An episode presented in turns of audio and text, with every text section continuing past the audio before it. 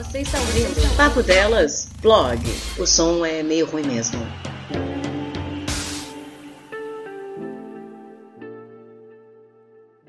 Olá, amigos! Como estamos? Essa hora, após o almoço, eu costumo dar uma andadinha no quintal. É um corredor. Para quem acompanha o Papo Delas no Instagram, nos stories, somente para quem é apoiador, que tá lá na aba Melhores Amigos, viu que eu tô com uma obra eterna agora, né? Já foi demolida a casa do lado. A mesma que eu falei no episódio Vizinhos Malditos, que tava abandonada, vazia. Enfim, esse mês foi demolido e agora tem obra. Então eu estou com o sistema respiratório totalmente comprometido. Não dá para ficar andando no quintal tentando gravar, já que a proposta do blog é gravar aqui mesmo. Dei uma sentadinha, tem um quartinho com os livros para dar uma leitura e contar aqui que esses dias eu tenho refletido e pensado sobre muitas questões, sabe? Esse negócio de quarentena, né?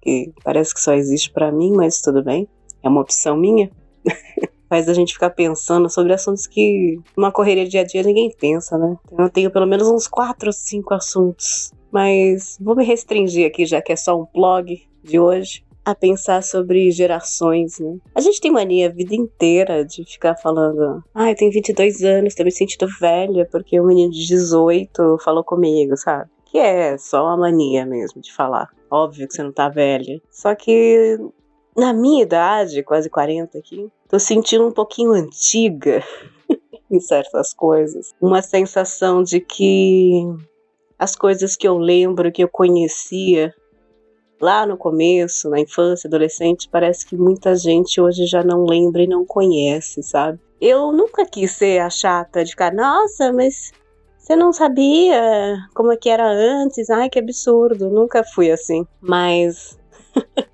eu tenho sentido um pouco isso. Com isso eu tava lembrando do um tio avô meu que morreu ano passado, ele tinha 92 anos, mas era muito lúcido, muito avançado para a idade dele, para a geração dele, né? E eu, a gente conversava muito. E um dia a gente estava conversando sobre a sensação que ele tinha esquisitíssima de que as coisas que ele viveu na infância, adolescência, a casa, a cidade, o casamento dele.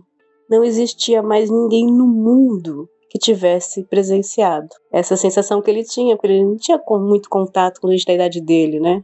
E ele me fez pensar sobre isso, porque imagina você, não tem ninguém no mundo que lembre você criança. Não tem ninguém no mundo que lembre da sua escola. Não tem ninguém vivo no mundo lembre do seu casamento. Não tem ninguém vivo no mundo que lembre dos seus pais. Ou que lembre de você no primeiro emprego, sabe? Essa era que ele sentia. E eu sempre brincava, ele gostava que eu levava tudo no, na brincadeira. Eu respondi para ele: Tio, pensa pelo lado bom. Você pode inventar qualquer história que todo mundo vai acreditar. Não, vai, não tem ninguém no mundo para te desmentir. E ele achou graça, ele ria disso. Cada vez que ele contava alguma coisa, eu falava: Você tá inventando, né? pois é. Aí, às vezes, conversando com outras gerações aqui, falo: Nossa, eu gostava muito de Guilherme Arantes. E aí falo: Nossa, quem é Guilherme Arantes? eu gostava muito de brincar com um brinquedo específico que simulava um lanchinho do McDonald's. Nossa, eu nunca vi isso. Dá uma sensação, uma gotinha de sensação que meu tio tinha, sabe? De. Meu Deus, cadê as pessoas? É óbvio que na minha geração ainda tem muita gente no mundo que presenciou tudo que eu presenciei, né? Ainda tenho isso, claro. Acho que terei por um bom tempo, né? Mas já tô sentindo gotinhas dessa sensação de algumas conversas Bom, vocês sabem que aqui vários episódios, praticamente todos, eu fico resgatando essas coisas, né? Aquele clichê de na minha época. Os anos 80 estão logo ali, né? e qualquer coisa eu posso inventar, né? Mas é isso. Eu fiquei pensando esse tempo todo no meio das angústias aqui desse mês passado que foi um pouco pesado para mim. Tem sido difícil, muita pressão no mundo, no país, nessa doença, trabalho e grana e tudo muito muito pressionando, né? Se, se vai ter, se não vai ter. eu tô rindo ainda pensando que eu posso inventar, né? eu posso inventar. Você sabia que quando eu era criança, na minha época, as pessoas andavam empurrando carros com corda porque não existia motor. Podia ficar inventando coisas. Acho que não cheguei ainda. Tem muita gente aqui, ouvintes, que pode me desmentir, hein? Não, não vão se fazer de, de jovens.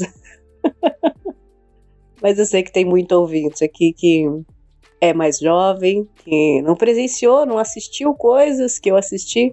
E eu também acho que a minha missão com o podcast, com a comunicação, é também mostrar para vocês. E eu adoro história, mesmo que não vivi. Eu gosto de Led Zeppelin, não vivi Led Zeppelin, né? É uma geração anterior. Eu gosto de histórias de cantoras, de rádio, e não vivi. Enquanto tiver pessoas que queiram conhecer a história, ela não vai morrer. Agora, a história pessoal é complicada, né? Porque é sua bolha, é seu meio, é sua família, seus contatos, e com o tempo eles vão se perder. E quem ficar por último, conta história. Beijo para vocês, aqui entre marteladas, poeiras e muitos sonhos e metas ainda para ver.